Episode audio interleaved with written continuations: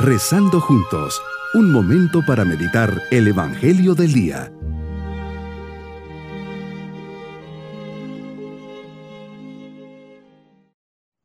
Un especial saludo al comenzar este día, viernes de la tercera semana de Cuaresma.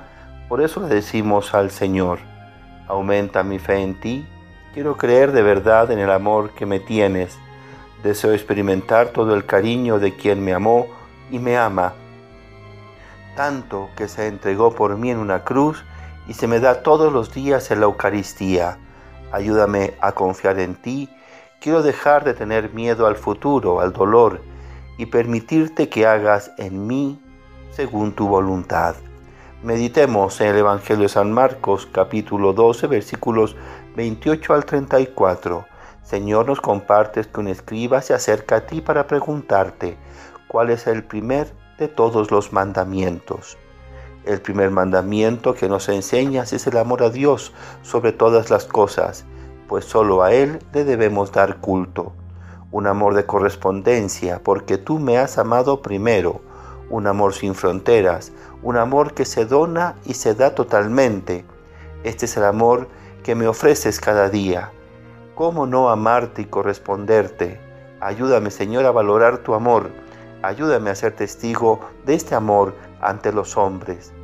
Quebranta el primer mandamiento la superstición, que es una desviación del culto debido al verdadero Dios que conduce a la idolatría y a distintas formas de adivinación y de magia hoy tan difundidas, de la cual me previenes y me invitas a no acercarme a ellas.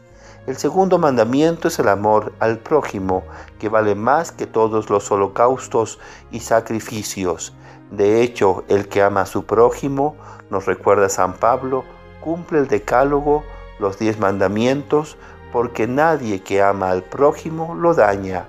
En efecto, lo de no adulterarás, no matarás, no robarás, no codiciarás, y todos los demás preceptos se resumen en esta fórmula, amarás a tu prójimo como a ti mismo. La caridad no hace mal al prójimo, la caridad es por tanto la ley en su plenitud.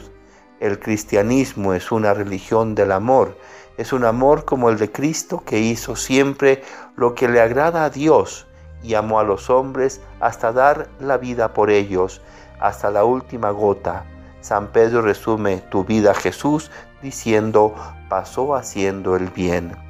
Me pregunto, ¿qué significa en concreto amar a Dios con todo mi corazón, con toda mi alma, con todas mis fuerzas y con toda mi mente? El amor, afirma San Pablo, es esencialmente gratuidad, porque es paciente, no experimenta envidia, no piensa mal, no busca la propia gloria, excusa, cree, ama, espera todo. A esta luz, ¿qué aspectos de mi mentalidad debo cambiar? Así el amor es fuente de equilibrio, es el secreto de la felicidad. ¿Qué pasa si una persona no aprende a amar? la vida, tu vida o mi vida dejan de tener sentido. Urge cultivar el amor, urge vivir amando. No se puede vivir sin transmitir el amor. De lo contrario, descubrirán que en realidad no amamos y no soy ni seré feliz. La inteligencia sin amor te hace perverso. La justicia sin amor te hace implacable. La diplomacia sin amor te hace hipócrita. El éxito sin amor te hace arrogante, la riqueza sin amor te hace avaro, la docilidad sin amor te hace servil. La pobreza sin amor te hace orgulloso, la verdad sin amor te hace hiriente, la autoridad sin amor te hace tirano, el trabajo sin amor te hace esclavo, la pasión sin amor te hace promiscuo, la oración sin amor te hace introvertido, la ley sin amor te esclaviza, la fe sin amor te fanatiza, el deporte sin amor se convierte en una vana competencia, la cruz sin amor se convierte en una injusta tortura, la vida sin amor no tiene sentido. Como complemento de la meditación pueden ir a YouTube. Sin amor la vida no tiene sentido. Mi propósito en este día es examinar mi amor. ¿Qué tanto amo a Dios y a mi prójimo? ver las manifestaciones concretas de mi amor cultivar un corazón generoso, atento hacia los demás. Mis queridos niños, Jesús nos invita a amar de todo corazón a Dios y a nuestro prójimo, pensar más en ellos que en uno mismo, ser generoso para darles de mi tiempo y buscar siempre estar cerca de Dios y apoyar a mi prójimo. Y nos vamos con la bendición del Señor.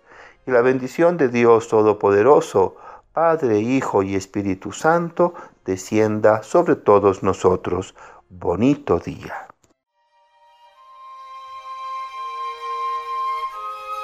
Hemos rezado junto con el Padre Denis Doren, Legionario de Cristo.